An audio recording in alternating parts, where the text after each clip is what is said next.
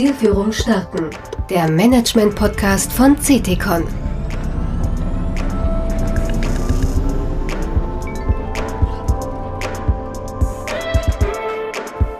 Guten Tag, liebe Hörer. Bei Zielführung starten, dem Management-Podcast von CTCon. Ich bin Christian Bogenstock. Als Gastgeber unseres Management-Podcasts begleite ich Sie neuerlich auf eine Tour in die Energiewirtschaft. Die Transformation nach der Preiskrise leitet heute unseren Weg.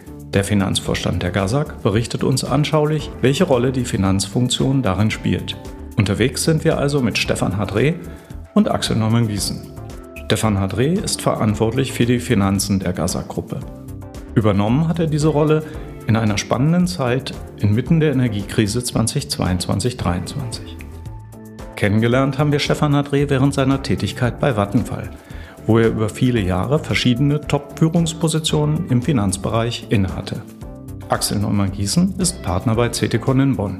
Seit 1998 berät Axel marktführende Konzerne vor allem in seinen Spezialgebieten Unternehmenssteuerung und Performance Management. Sein Beratungsfokus liegt auf den Branchen Energie, Chemie und Logistik. Lieber Stefan, freue mich sehr, dass du dir die Zeit nimmst, dass wir gemeinsam über das Thema der Energiebranche sprechen können. Du als CFO bei der GASAG hast eine Menge zu berichten und ähm, das, was in der letzten Zeit passiert ist bei euch in der Branche, aber auch nach vorne blickend zu erwarten ist, ähm, wird super spannend sein, mit dir zu diskutieren. Ich freue mich sehr. Ja, lieber Axel, vielen Dank für die Einladung. Das ist ja mal ein ganz neues Gesprächsformat, wie wir hier zusammenkommen und bin sehr gespannt und freue mich hier auf unseren gemeinsamen Podcast. Ja, Stefan, wir kennen uns jetzt seit 15 Jahren und du bist noch viel, viel länger in der Energiebranche. Aber wenn ich mal so die letzten zwei Jahre mir anschaue, sowas hast auch du noch nicht erlebt in deiner Zeit als Energiefinanzer, CFO, Controller, oder? Ähm, für mich ist das einzigartig, ich gehe so weit zu sagen, wahrscheinlich auch für die Branche, die Energiebranche im Allgemeinen und die Gasbranche im Speziellen. Ich bin letztes Jahr, um das mal schnell zu sagen, nach äh, 24 Jahren bei meinem letzten Arbeitgeber bei Vattenfall gewechselt ähm, zur Berliner GASAG und bin jetzt hier Finanzvorstand geworden. Das habe ich jetzt ziemlich genau äh, zwölf Monate gemacht und ich glaube, dass gestartet bin ich im August ähm, 2022 das ist wahrscheinlich der Zeitpunkt gewesen, den hätte man sich, glaube ich, kaum rückblickend äh, gesehen aufregender vorstellen können. Insofern bin ich wirklich äh, mitten im Orkan, so kann man es, glaube ich, sagen, da zur Gaza gekommen und äh, ja, so die Anspannung, Nervosität und die Marktausschläge. Ich glaube, der 22. August war es gewesen, wo wir im Strom- und Gasbereich die höchsten Marktpreise da gesehen haben. Das war eine Zeit, die habe ich noch sehr lebhaft vor Augen.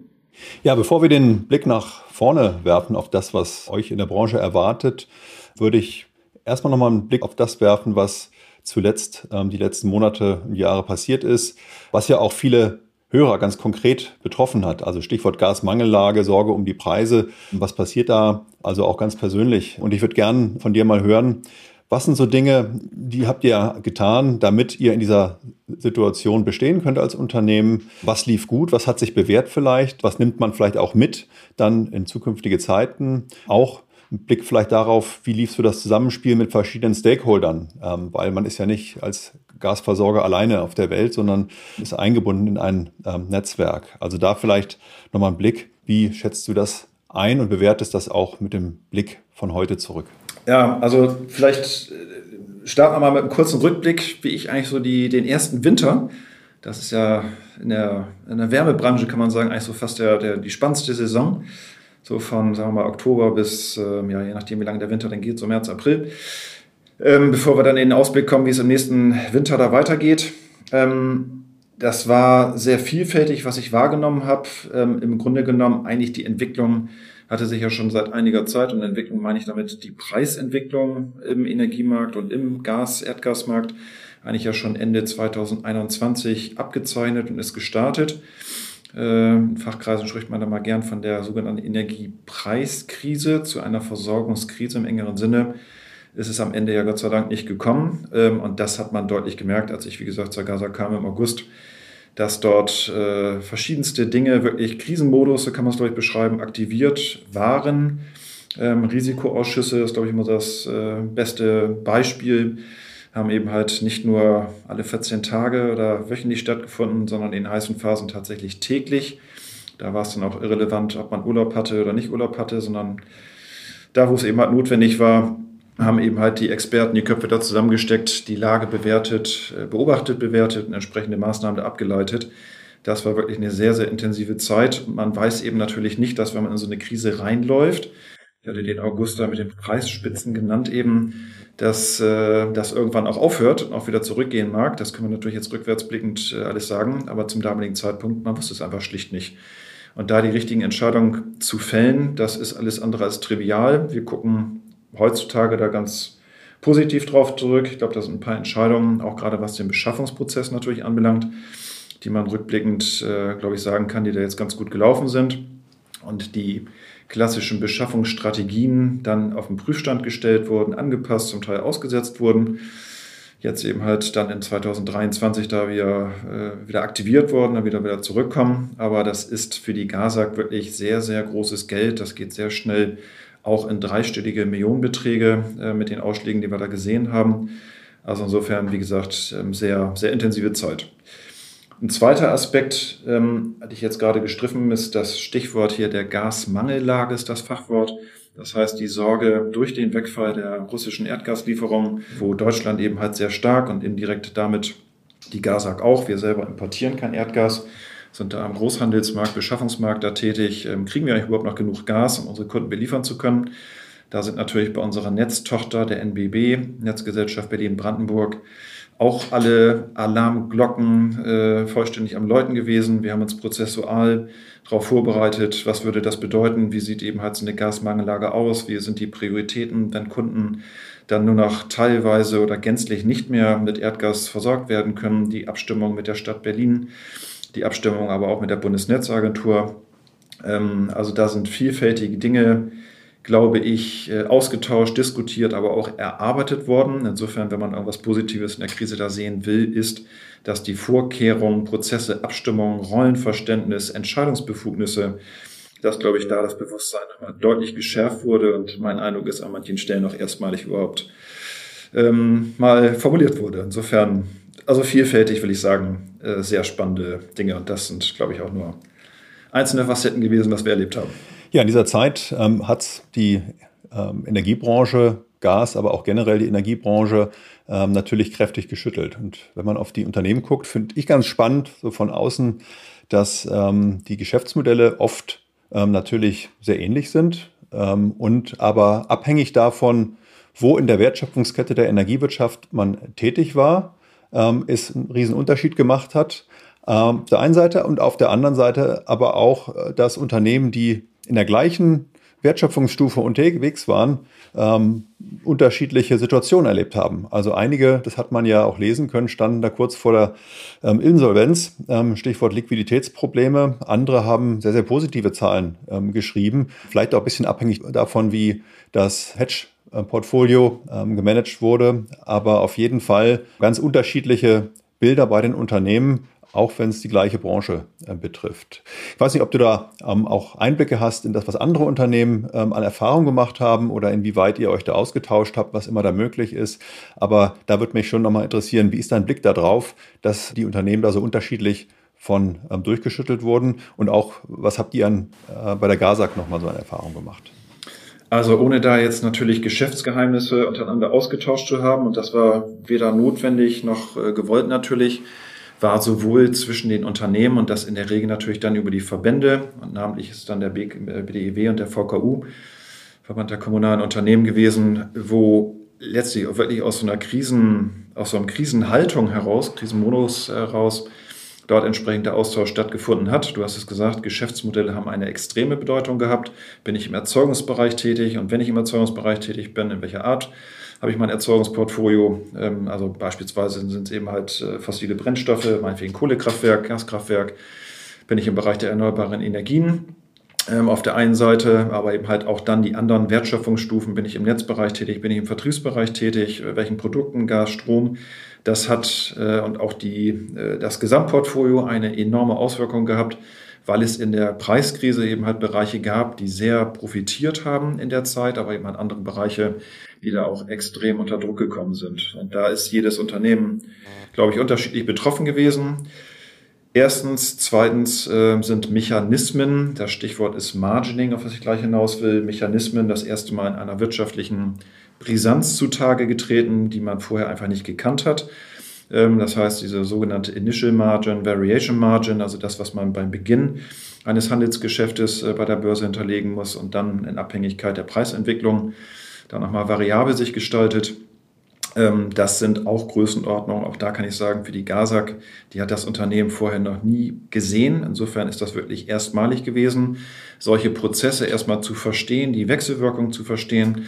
Wir waren eine ganze Zeit lang sogar auf der Habenseite, wo man so möchte. Uns ist da Marge zugeflossen.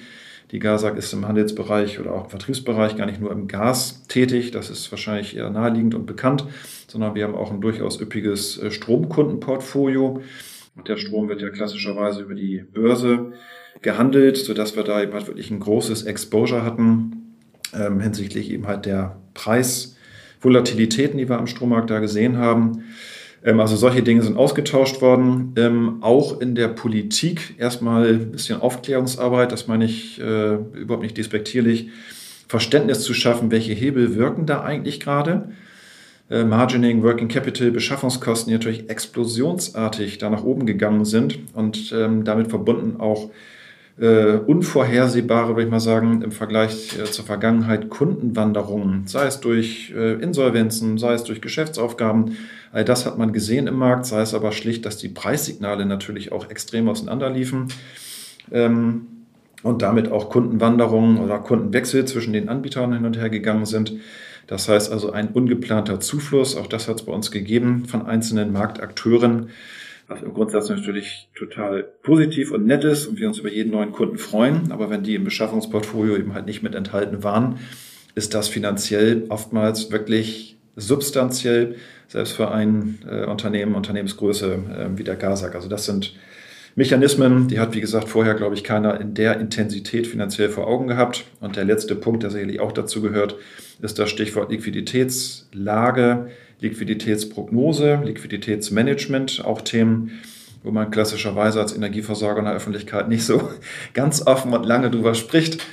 Ähm, und da kann ich sagen, dass äh, in der Phase, wo ich, wie gesagt, im August äh, hier eingestiegen bin, das hat nicht ganz lange gedauert, dass wir uns hier intern die Karten gelegt haben, gesagt haben, hm, wie der nächste Winter sich auch Richtung äh, Liquiditätslage da auswirkt. Ehrlicherweise so richtig vorhersehen kann man das nicht. Das heißt, was kann man aber tun, ähm, um bestmöglich gewappnet zu sein, dass wenn die Preise auf dem Niveau verharren ähm, oder weitere Kapriolen erschlagen, ähm, dass wir eben halt trotzdem da gut, äh, gut vorbereitet sind. Das ist natürlich erstmal klassisch der Blick eben halt zu seinen Geschäftsbanken, die man hat und die Kreditlinien, die wir da wirklich deutlich erweitert und neu verhandelt haben auf der einen Seite, aber ganz am Ende des Tages, wenn es eben halt keinen weiteren Ausweg mehr gibt, dann geht natürlich der Blick auch Richtung der Anteilseigner. Und ich glaub, glaube, auch solche Diskussionen kann ich mir zumindest nicht vorstellen, dass es die bei der GASAG schon so häufig gegeben hat, zu sagen, hier Achtung, da ist irgendwie Gefahr im Verzuge und wir wissen nicht so richtig, wie es weitergeht. Ähm, bitte habt das mal auf eurer Seite auch vor Augen, dass der Ruf nach Unterstützung da durchaus kommen kann. Ist am Ende nicht alles gut und äh, heute guckt man da ein bisschen mit einem ja, entspannten äh, Lächeln quasi zurück ähm, auf den heißen Winter, kann man so sagen, als Wärmeversorger. Aber das, äh, ja, das waren schon extreme Zeiten. Das hat man der Organisation wirklich angemerkt. Vielen Dank. Ich würde gerne jetzt ähm, das Thema eins tiefer legen in Richtung mal, Unternehmenssteuerung, also in Richtung CFO-Themen, Stefan. Ähm, da die Frage, Inwieweit ähm, haben sich bei euch Steuerungsprozesse oder Konzepte geändert oder wurden geändert ähm, im Rahmen dieser ähm, Krise? Ähm, oder hat sich vielleicht deren Anwendung in irgendeiner Form verändert, die Nutzung sagen dessen, was es vorher schon gab? Ähm, Stichwort Risikomanagement, aber auch andere. Ähm, welche Erfahrungen habt ihr da bei der GASAG gemacht? Ja, also ich fange mal mit der prozessualen, konzeptionellen Ebene an. Da würde ich jetzt mal ein bisschen äh, grob schnitzig sagen, also eigentlich hat sich das nicht verändert. Ich glaube, es sind Instrumente, es sind Indikatoren, Risikoindikatoren, erstmals überhaupt in einer Relevanz mal berechnet, betrachtet, diskutiert worden, wie man es vorher wahrscheinlich auch nicht erlebt hat. Da gibt es ja die klassischen Risikoberichte.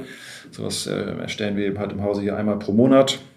Die hat man zur Kenntnis genommen und wahrscheinlich am Ende irgendwie abgeheftet, ähm, ohne meinen Kollegen dazu nahe zu treten. Aber ähm, das hat auf einmal eben eine ganz andere Bedeutung gewonnen, sodass man tatsächlich bei jeder Frage, bei jeder Seite und jeder Folie und jedem Diagramm sich die Frage gestellt hat, okay, was sagt mir das jetzt eigentlich gerade wirklich? Und welche Maßnahmen, welche Schlussfolgerungen, welche Gegenmaßnahmen muss ich da möglicherweise daraus ableiten? Also da würde ich sagen, natürlich ist es immer, wird es weiterentwickelt und wird nochmal der Fokus irgendwie anders gelagert, aber im Grundsatz, das Instrumentarium, habe ich erlebt, ist da schon wirklich sehr gut und sehr ausgereift äh, vorhanden gewesen. Aber die Rolle der Wahrnehmung, glaube ich, hattest du gefragt, ähm, und der Rolle, die eine solche Risikoorganisation da hat, die ist sicherlich deutlich gestiegen. Und da sehe ich bei uns insbesondere die Wechselwirkung, die Zusammenarbeit zwischen dem Risikomanagementbereich mit der Energiebeschaffung auf der einen Seite und den Vertriebsbereichen. Ich glaube, die Intensität und auch den Schulterschluss, weil alle wirklich förmlich gemerkt haben, jetzt sitzen wir im wahrsten Sinne des Wortes tatsächlich alle in einem Boot und müssen an einem Strang ziehen und müssen gucken, dass wir dieses Unternehmen eben halt durch diese Phase eben halt sauber durchmanövrieren. Da ist da keine Zeit und auch kein Platz und kein Raum, auch keine Akzeptanz für große Taktik und äh, ja, irgendwie gesteuerte Informationspolitik überhaupt nicht. Da habe ich das Team wirklich als sehr geschlossen wahrgenommen.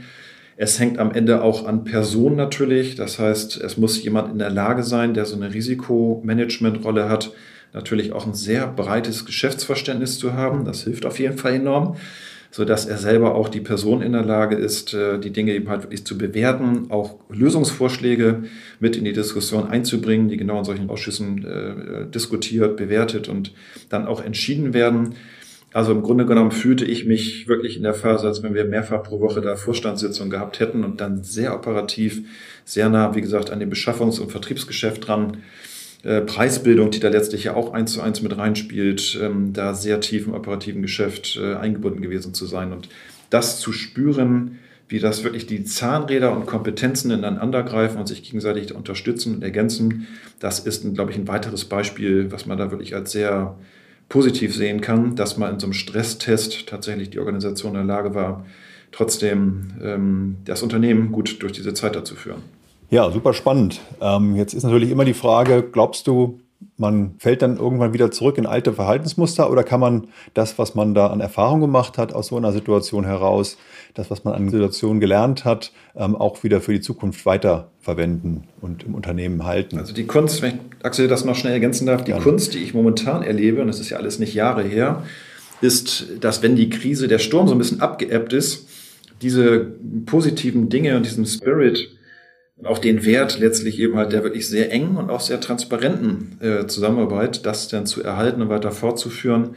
Also das sind Dinge, die ist jetzt nicht, dass wir da wieder äh, ganz in Steinzeit äh, da zurückgefallen wären, aber das sind Dinge, die beobachtet man und dass sobald der Druck da eben halt weg ist und dieses durchaus ein bisschen existenzbedrohende da weg ist, dass man da schon gucken muss durch entsprechend weiteres äh, Motivieren, Engagieren, Moderieren, dass eben halt wirklich dieser, dieser Austausch und dieses vernetzte Denken und Agieren, dass das auch erhalten bleibt, das ist, glaube ich, kein Selbstläufer.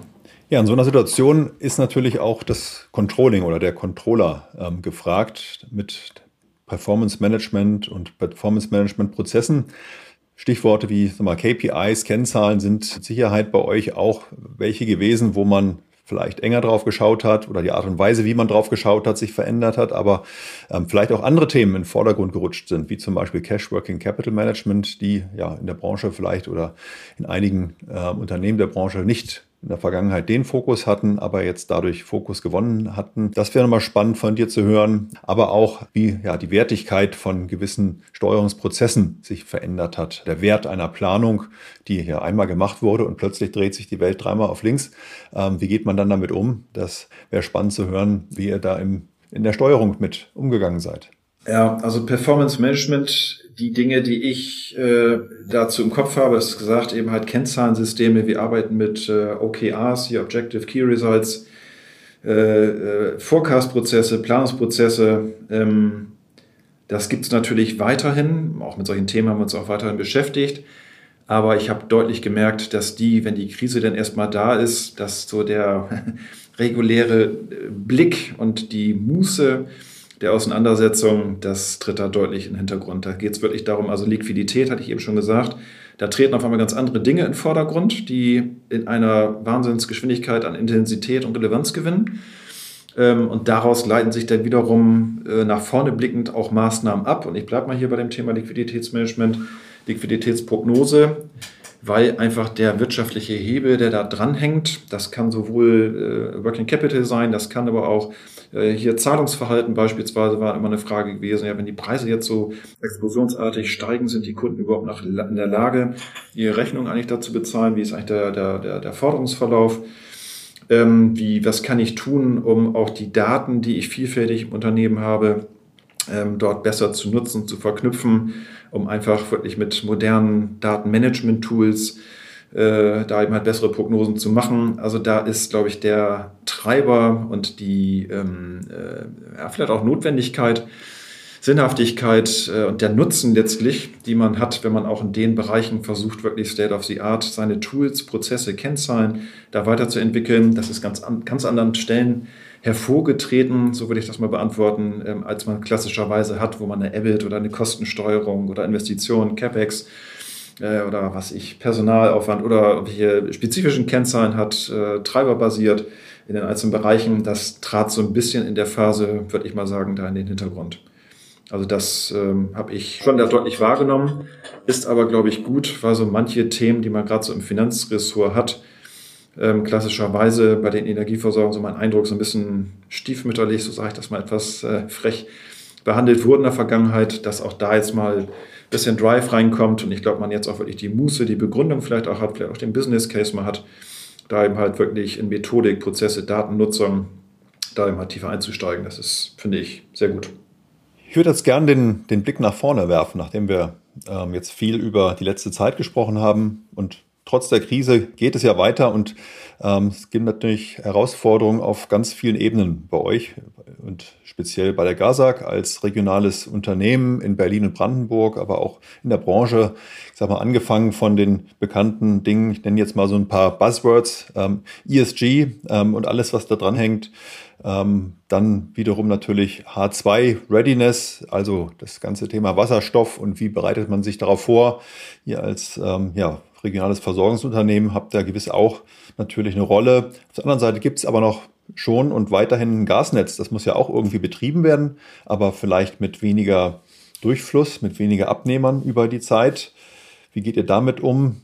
Auf der anderen Seite dezentrale Lösungen, Energielösungen werden immer ähm, wichtiger ähm, und ähm, ähm von daher ähm, ja, gibt es wahnsinnig viele ähm, Aspekte bis hin zu auch erneuerbaren Energien, die eine große Rolle spielen. Ähm, gar nicht so leicht, den Kopf dafür freizukriegen, wenn man jetzt noch vielleicht gedanklich mit der Verarbeitung der letzten Krise ist, oder? Also das war äh, als Einstieg dann die Antwort sicherlich auch eine Herausforderung, trotz der Krise, so würde ich es vielleicht mal beschreiben, den Blick nach vorne nicht zu verlieren.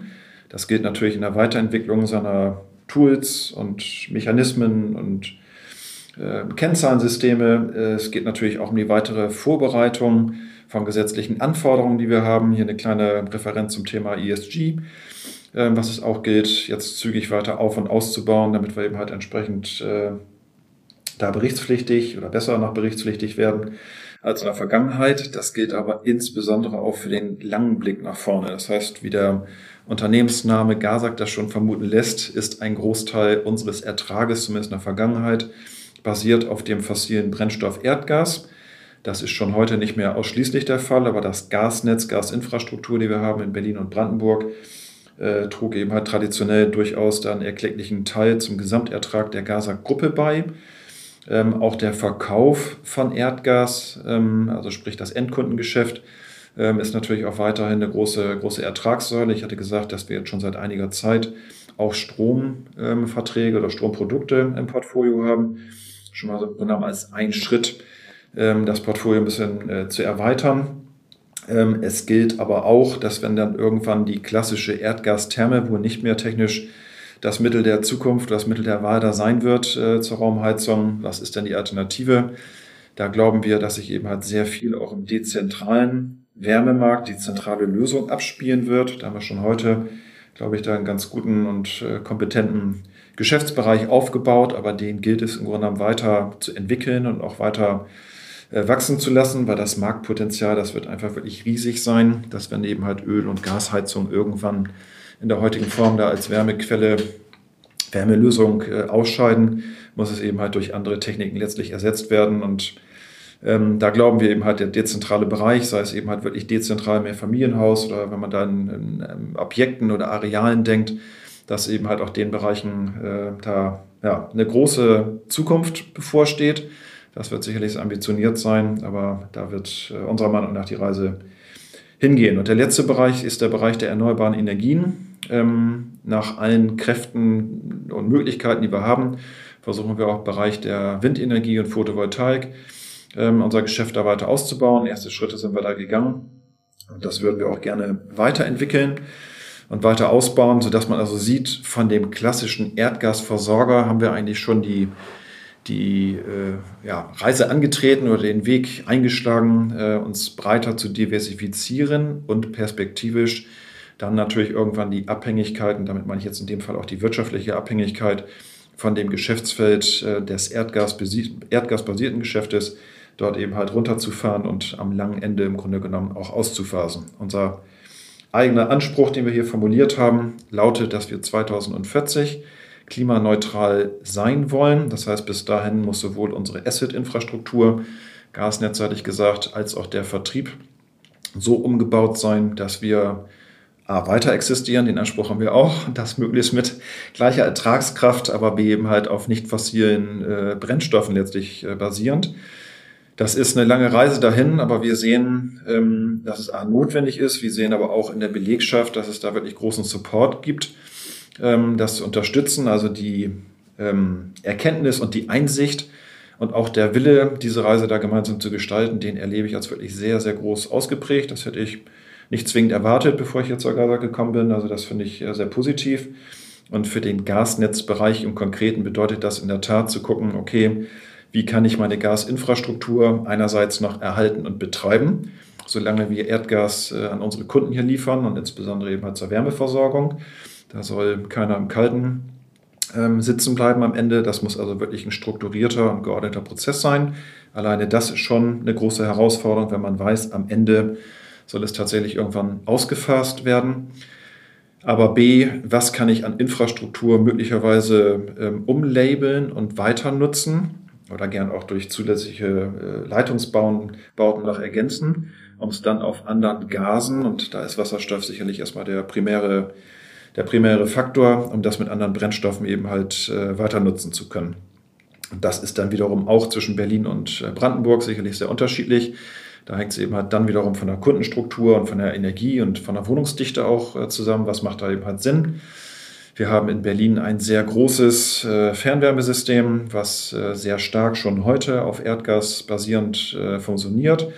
Das heißt, auch dort erwarten wir, dass ein Teil der Erzeugungsstrukturen perspektivisch auf Wasserstoff umgebaut, umgerüstet werden muss, um auch dort eben halt zu dekarbonisieren. Und der Wasserstoff muss natürlich irgendwo erstmal in die Stadt kommen und von der Stadtgrenze dann eben halt zu den entsprechenden Verbrauchern, sprich also Kraftwerken, Heißwassererzeugern. Da sehen wir ähm, einen sehr starken Nukleus und auch einen sinnvollen Nukleus, ähm, äh, wo wir schon, glaube ich, Gemeinsamkeiten haben, eben halt zwischen der Infrastrukturseite auf der einen Seite, Gasinfrastruktur, also Erdgas, Wasserstoff später, Infrastruktur auf der einen Seite und eben halt der Verbrauchsseite auf der anderen Seite. Und dann ist, glaube ich, gegenwärtig die ganz große Frage, wann steht in welchem Maße tatsächlich Wasserstoff über die rein industriellen Anwendungsfälle, die, glaube ich, alle sofort da vor Augen haben, also industrielle Dekarbonisierung, zur Verfügung auch für den Wärmemarkt, zu welchen Preisen steht er zur Verfügung und wie kann man dann abseits sozusagen dieser zentralen äh, Fernwärmesysteme eben halt auch weitere Gebiete erschließen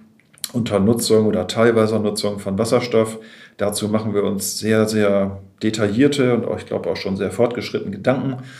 Haben da jetzt jüngst äh, ein sogenanntes Startnetz mal in die Kommunikation gegeben, wie sowas aussehen kann. An dem arbeiten wir jetzt auch konkret. Also sag mal, trotz vielleicht noch etwas fehlender Rahmen- und Randbedingungen sind wir dabei, solche Dinge tatsächlich im Hier und Jetzt auch in der Praxis schon nicht nur konzeptionell, sondern auch tatsächlich umzusetzen, weil wir glauben, es gibt manche Dinge, da sehen wir gar keine Alternative. Ähm, da wird es notwendig sein und so setzt sich das am Ende aus dem Potpourri an unterschiedlichen Aktivitäten zusammen, um die Dinge, die man sinnvoll weiter nutzen kann, natürlich auch weiter zu nutzen. Das soll nicht sagen, dass wir schon auch davon ausgehen, dass die Versorgungsaufgabe da im Gasnetzbereich natürlich kleiner werden wird, aber eben halt dann nicht äh, auf Null zurückgehen wird. Und da muss man vielleicht auch mit verschiedenen Szenarien dann arbeiten, ähm, um nicht heute Dinge zu entscheiden, die man möglicherweise in fünf oder zehn Jahren bereut, äh, wo man sagt, Mensch, hätte ich das mal nicht gemacht, hätte ich die Option vielleicht heute noch zur Verfügung, um beispielsweise eben halt Wasserstoff oder Biogas, das ist der zweite gasbasierte Brennstoff, den man da vor Augen haben kann, um das eben halt sinnvoll nutzen zu können. Also recht breit gefächert, aber ich fühle, dass wir da wirklich gut an den Themen dran sind und ja, schon auch über konzeptionelle Diskussionen hinausgehen. Wenn ich auf das Gasgeschäft schaue, dann ist das ja traditionell, ich überzeichne mal ein bisschen, ähm, ja schon eher ein monolithisches Geschäft. Also ganz platt gesprochen, vorne gebe ich Gas rein in die Leitung und die Netze ähm, hinten an vielen, vielen Stellen, kleinen Stellen, kommt dann das Gas wieder raus und ähm, obendrauf ja, verkaufe ich dieses Commodity äh, noch dann von Gas, aber auch an Strom an Kunden, mal Privatkunden, mal Geschäftskunden. In Summe aber eigentlich ein Geschäftsmodell, wo viele Rädchen zusammenpassen, wo die Mitarbeiter ihre Rollen haben und das Ganze ja ein großes Ganzes eigentlich darstellt. Jetzt ähm, mit den Veränderungen, die wir auch gesehen haben, und wir haben eben schon über dezentrale Lösungen gesprochen, ähm, merkt man, dass das Geschäft doch deutlich mal, individueller, ähm, kleinteiliger, äh, projektartiger äh, wird, ähm, wenn es um Kundenprojekte und ähnliche Dinge geht. Wie kriegt man da den Dreh hin im Team? Ähm, ist das eine große Herausforderung im Hinblick auf Change und Mindset, ähm, um ja, so eine Veränderung des Umfelds auch ähm, zu orchestrieren und zu organisieren bei euch? Hm. Ähm, ja, das ist in der Tat eine super Frage. Ähm, zum einen, glaube ich, gibt es Geschäftsbereiche, gerade das dezentrale Geschäft, die existieren jetzt nicht erst seit wenigen Wochen, sondern seit vielen, vielen Jahren. Da ist sicherlich auch eine Entwicklung zu verzeichnen gewesen, dass man, jetzt mache ich auch das ein bisschen sehr holzschnittsartig, sozusagen aus der Kellerlösung, also klassisch BAKW Kessel, äh, äh, Gaskessellösung rausgeht und dann eben halt eher in größeren Einheiten denkt, sei es eben halt Mehr- oder Vielfamilienhäuser, bis hin, wie gesagt, Häuserblocks, äh, Areale, Quartiere. Also da sehen wir einen deutlichen Trend, zumindest mit den Projekten, mit denen die Kollegen bei uns da zu tun haben, dass das wirklich äh, größer wird. Also die Energieaufgabe, äh, die da im Raum steht, eben halt äh, größer und, und breiter und zum Teil auch komplexer wird, weil man eben halt unterschiedliche Dinge letztlich eben halt gleichermaßen nutzen möchte und einbindet in so eine gesamte Energie- und Wärmeversorgungslösung. Das ist das eine. Und das zweite, die gesellschaftliche Diskussion geht natürlich auch an den Mitarbeitern, Mitarbeiterinnen der Gaza-Gruppe ja auch nicht vorbei. Das heißt, jeder liest natürlich Zeitungen und guckt fern. Ähm, jeder sieht, was in der Welt geschieht, äh, die Diskussion um den Klimawandel, ähm, die, die politische Diskussion, die wir haben. Jetzt haben wir eine neue Bundesregierung am Start, die ja wirklich auch an dem Bereich extrem viel tut und versucht da zu verändern. Wie glücklich oder unglücklich das ja teilweise in der Kommunikation manchmal auch empfunden werden mag. Aber das hat ja eine äh, enorme Bedeutung wirklich in der täglichen politischen Diskussion auch bekommen. Also das Thema ist einfach deutlich gestiegen und ich glaube, alle Beschäftigten intern wissen auch und realisieren das auch, ähm, so wie es eben halt die letzten 175 Jahre, das war unser Jubiläum letztes Jahr, äh, gelaufen und aufgebaut, gelaufen ist und aufgebaut wurde, so wird sicherlich die nächsten 175 Jahre nicht weitergehen können. Also da glaube ich, auch das sage ich ein bisschen mit Vorsicht, ähm, unterschätzt man, glaube ich, den, den Realitätssinn und die Anerkennung äh, der Beschäftigten, wie die Lage ist und was notwendig ist tatsächlich eben halt die Transformation zu starten, vielleicht eher noch zu beschleunigen ähm, und auch tatsächlich anzupacken und da auch mit einem gewissen Mut ähm, und Zuversicht da reinzugehen, statt sich da zu vergraben und zu sagen, hu, nee, das ist doch alles äh, Risiko und Ungewissheit und Unsicherheit. Die sind dann natürlich mit verbunden, aber das erlebe ich, ich würde fast sagen, erstaunlich wenig eigentlich bei uns, sondern da ist ein schöner, ja, eine schöne Zuversicht und ein gewisses Maß an Bereitschaft, eben halt wirklich die Aufgaben da anzupacken und anzunehmen, auch die Durchlässigkeit, ähm, die wir da äh, brauchen, die tatsächlich auch zu nutzen. Da müssen wir mal gucken, perspektivisch Grenzen, die das an Band legen und Gesetze eben halt da vorschreiben, ob man die auch mal versucht, da ein bisschen wieder runterzufahren, weil für den Gasnetzbereich, das ist ganz anders als im Stromnetz, da sehe ich eben halt, was die Rahmenbedingungen anbelangt, eine vollkommen andere Zukunft logischerweise als im, äh, im Stromnetzbereich. Ähm, insofern glaube ich, müssen auch die beiden Rahmenbedingungen, letztlich der gesetzgeberische und der regulatorische Rahmen jetzt mal getrennt und auf die jeweils der unterschiedlichen Zukunften angepasst werden. Ähm, und da, ja, glaube ich, ähm, kann man trotz der Ungewissheit zuversichtlich dann in die Zukunft gucken. Und genauso erlebe ich das in den internen Diskussionen auch. Teilweise mehr, als man das selber nicht vermutet hätte, überraschenderweise. Ja, Stichwort Zukunft, da liegt das Thema Datendigitalisierung natürlich nah. Und wenn ich mir anschaue, Smart Metering ähm, kommt, erzeugt wahnsinnig viele Daten. Es gibt neue Systeme, energiewirtschaftliche Systeme, regulierungs- oder auch gesetzlich bedingt, die Daten liefern. Datenpunkte nehmen zu, Daten steigen exponentiell an. Ja, am Ende des Tages ähm, gibt es einen Datenschatz bei euch im Unternehmen, ähm, sage ich mal. Und wie geht ihr damit um bei der GASAG? Äh, welche Chancen seht ihr im Thema Daten und Umgang mit Daten, ähm, sowohl als Gesamtunternehmen, aber auch ja, bei euch im CFO-Bereich, Stefan? Das sehe ich tatsächlich, ohne unser Unternehmen jetzt hier zu sehr an Pranger zu stellen, aber als großes Thema. Ich glaube wirklich ein professioneller und strukturierter und guter Umgang mit Daten, das, wie sagt man so schön, ist das neue Asset. Äh, das sage ich nicht so, das äh, glaube ich auch. Das habe ich aus meinen bisherigen Funktionen schon so erlebt. Ähm, und das erlebe ich auch bei der GASAG. Dann kann man immer noch sagen, ja, sind wir nicht eigentlich irgendwie ein mittelständisches Unternehmen? Wir kennen uns doch irgendwie alle untereinander und wissen doch, was die Kollegen alle so tun. Ähm, ich glaube bereits heute ähm, und morgen sowieso, weil ich einfach äh, sicher bin, dass die Generierung, Datengenerierung weiter zunehmen wird und damit eben halt auch das Arbeiten mit Daten das Verarbeiten von Daten und das Nutzen von Daten. Insofern versuchen wir intern gerade mal mit, äh, wie nennt man das im Englischen so schön, Proof of Concept, so mit ersten Piloten mal zu testen, ähm, dass wenn man, bleibt mal bei dem Wort, strukturierter, klarer und verbindlicher mit Daten arbeitet, was ist eigentlich der Nutzen, den man daraus ziehen kann. Und da ist natürlich immer die Abwägung, deswegen sage ich mittelständisches Unternehmen, zwischen Aufwand und Nutzen man kann dann natürlich jetzt so ein Bürokratiemonster auch äh, kreieren und sich nachher da vor lauter Regeln und Verantwortlichkeiten und Rollen, die man da definiert, äh, selber den, den, äh, den Wald vor lauter Bäumen da nicht mehr erkennen. Das ist natürlich nicht die Idee.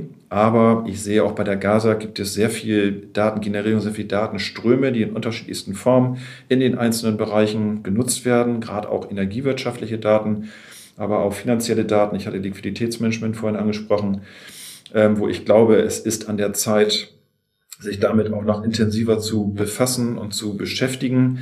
Da werden wir uns aber jetzt so ein bisschen, das mal, iterativ ranrobben, was eben halt für den Geschäftszweck der GASAG, die Unternehmensgröße, da eine adäquate, äh, adäquate Antwort ist, wie man das Thema Daten, Datenmanagement, Datengovernance ähm, da weiter professionalisieren kann. Und da glaube ich auch für den Finanzbereich, dass wir da große Hebel in der Hand haben Immer setzt das natürlich voraus, dass ich erstmal meine Basics, sprich meine Hausaufgaben, sprich Datenverfügbarkeit, Datenqualität gut im Griff habe. Auch das sagt man immer so leicht daher. Das ist, wenn man da mal in die Details eintaucht, auch nicht immer der Fall. Aber wenn man da erstmal einen guten Griff dran hat, dann glaube ich, die Tools und die Mechanismen gibt es alle. Da muss man gar nichts Großartiges neu erfinden. Business Analytics, Predictive äh, äh, Technologien. Ähm, die Tools bestehen im Grunde genommen. Das ist wirklich eine Frage des Doings. Das muss man sicherlich auch nochmal begründen und da vielleicht einen Business Case nochmal aufschreiben und motivieren. Ähm, aber das sehe ich durchaus als Anhandlungsfeld, ähm, mindestens für den Finanzbereich. Aber ich glaube, am Ende wird das nicht an Ressorts hängen bleiben, weil es, wie gesagt, durchgängig eigentlich durch das gesamte Unternehmen sein wird. Ich würde gerne mal das Thema Nutzung von Daten aufgreifen. Das ist ja auch gar nicht, gar nicht so einfach im, im Unternehmen, gerade im Unternehmen, ähm, das mal historisch gewachsen ist und nicht alles from the scratch, wie man so schön sagt, neu aufbauen kann.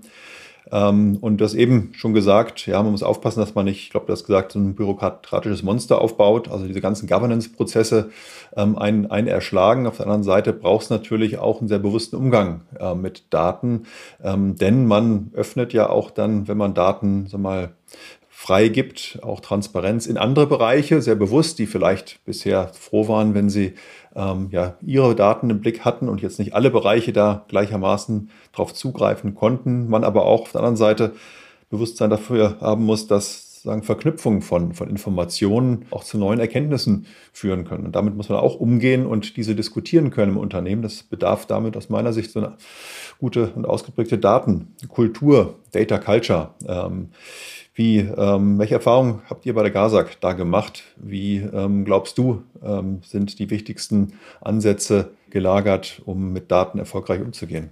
Also wenn ich das ergänzen darf, genau die beiden Seiten, glaube ich, gibt es. Das eine ist das Bewusste, was du jetzt, glaube ich, gerade beschrieben hast, Transparenz. Da unterstelle ich mal, dass man manche Dinge eben halt auch sagt, die will ich jetzt ganz bewusst eigentlich nicht groß und breit im gesamten Unternehmen verteilen, die Kenntnis. Das ist das eine. Das zweite ist wahrscheinlich noch, noch äh, herausfordernder, das ist das Unbewusste. Und das haben wir jetzt erlebt, indem wir eben halt einfach sehen, sozusagen am Ende der Nahrungskette, wenn man mal den Datenfluss da durchläuft, im Finanzbereich, wenn wir am Ende eben halt Finanzberichte haben oder Jahresabschlüsse, Halbjahresabschlüsse erstellen und dann all die Daten, die irgendwo generiert wurden, dann in sinnvolle Finanzzahlen und dann natürlich mit entsprechenden Vergleichen oder Vorjahresvergleichen abgleicht, dass da manchmal immer Dinge rauskommen, die man dann nicht mehr so ganz einfach erklären kann. Sprich, das sind irgendwie Inkonsistenzen. Ähm, und da sehen wir auch Bewusstsein, wie eigentlich Daten über die verschiedenen Bereiche und Abteilungen genutzt werden, zu im Zweifelsfall durchaus unterschiedlichen Anwendungszwecken, mindestens aber zu unterschiedlichen Definitionen. Das alleine dieses Schaffen von Bewusstsein, wir haben jetzt entsprechende Gremien auch nochmal äh, ins Leben gerufen, wo eben halt abteilungsübergreifend sich eben halt die entsprechenden Experten sehr, sehr regelmäßig dazu austauschen, dass jede Person im Grunde weiß, was tut eigentlich mein Kollege, äh, im nächsten Schritt, wenn Daten eben halt dann da über Schnittstellen weitergegeben werden, ähm, dass also auch Verständnis und Definition da auch eine extrem große Rolle spielen. Also das klingt immer alles sehr akademisch. Das hat aber bei uns wirklich einen sehr hohen praktischen Charakter. Und äh, da steckt auch wirklich viel Kraft und Arbeit drin, gar nicht am Ende nur ein IT-Tool einzuführen, sondern wirklich dieses Bewusstsein und äh, Verantwortlichkeiten, Definition Prozessketten äh, darzustellen, aufzuschreiben. Das sind alles oft keine ganz beliebten äh, Tätigkeiten, wo sofort immer alle Hurra und hier rufen. Ähm, das ist aber wirklich sehr, sehr notwendig, um denn darauf basierend die Datenmanagement-Tools wirklich aufbauen zu können und dann am Ende eben halt, glaube ich, wirklich sehr, sehr elegante und sehr wertstiftende Benefits da ernten zu können. Stefan, du bist ja passionierter Segler, wenn ich das so hier in Öffentlichkeit ähm, sagen darf. Und ähm, ja, vielleicht gibt es da ja auch ein paar gute Analogien ähm, aus ja, dieser Welt für das, was wir eben thematisiert und diskutiert hatten. Naja, ich sage mal, ein sicherer Hafen ist anders. Ähm, ihr seid mit Sicherheit auf See. Die Frage ist, ähm, ist die See rau? Ähm, Wellengang auf jeden Fall. Aber seid ihr auf Kurs? Was sagst du als Segler dazu? Ja, ich habe mir tatsächlich mal überlegt, ob ich nicht mal irgendwann ein Buch schreiben sollte über die Analogien des Segelsports und im Kern sogar des Regattasports. Aber es für den Fahrtenbereich eigentlich auch nicht anders und äh, tatsächlich der eine Rolle als Aufgabe als Führungskraft. Da gibt es tatsächlich sehr viel Analogien, die mir da durch den Kopf gehen. Ich glaube, es gibt sogar auch Leute, die professionell da Trainings und Seminare geben, die eben halt da so einen, so einen professionellen, in dem Fall, ich mache das ja nur als Hobbysegler äh, professionellen Segelhintergrund da haben. Ähm, also ich glaube, wir sind, äh, kommen da tatsächlich aus dem Sturm raus und sind da immer noch auf Kurs. Das Schiff schwimmt auch noch und der Mast steht auch noch. Insofern haben wir das, glaube ich, ganz gut äh, abgewettert. Aber in der Tat, der Blick nach vorne, wir sehen einfach die Volatilitäten und die Unsicherheiten ähm, werden da groß bleiben. Wir sind da guter Dinge, was den nächsten Winter anbelangt, ähm, dass wir auch dort, und das gar nicht nur in Berlin als Gasak, sondern insgesamt natürlich als Volkswirtschaft, da guter Dinge sein können, dass auch der nächste Winter bei uns, was die Gasversorgung anbelangt, dass wir da eben halt gut durchkommen. Das kleine Aber ist natürlich, dass wenn wir unvorhergesehen sehr lange Kälteperioden haben und der Gasabsatz da wirklich sehr nach oben schießt, dann mag die Welt eben halt dann doch auf einmal wieder ganz anders aussehen. Also insofern ist ein guter Navigator, ein gutes Wetterprognosesystem, jetzt wieder im übertragenen Sinne, das ist schon das A und O. Ähm, Schwimmwestenpflicht würde ich auch mal empfehlen, wenn man rausfährt. Also die Sicherheits, bin beim Thema Risikomanagement, die Sicherheitsvorkehrungen ähm, und der, auch das Live-Bild, die sollten da in Griffnähe bleiben. Ähm, aber ich sag mal, wenn man sich darauf die Lehren sozusagen äh, der, der letzten Monate dann noch vor Augen hat, glaube ich, dann ist man auch gut gewappnet, da jetzt entsprechend den Zielhafen der Zukunft auch erreichen zu können. Lieber Stefan, vielen, vielen Dank. Du hast uns auf ein, eine tolle Reise, um nicht zu sagen einen tollen Segeltörn ähm, durch die Energiebranche mitgenommen. Wir haben ähm, gesprochen über das, was ähm, die letzten ja, 18 Monate, zwei Jahre passiert ist und euch durchgeschüttelt hat und das, was ähm, nach vorne ähm, ansteht für die Branche, für euch als Gasunternehmen, als regionaler Energieversorger. Ich fand es super spannend. Ich hoffe, es macht ganz vielen Hörern auch ähm, richtig viel Spaß. Und ähm, nochmal ganz, ganz herzlichen Dank für deine Zeit, hier mitzumachen bei Zielführung starten. Lieber Axel, vielen Dank auch dir und bis bald. Tschüss. Bald geht's weiter mit unserem Podcast Zielführung starten. Im November wollen wir Sie mit Folge 14 auf eine weitere interessante Fahrt mitnehmen. Direkt und ohne Umwege für Sie finden Sie auf ceticon.de slash podcast zu uns. Ansonsten nutzen Sie gerne das Podcast-Verzeichnis Ihrer Wahl. Bleiben Sie uns gewogen und bleiben Sie dran.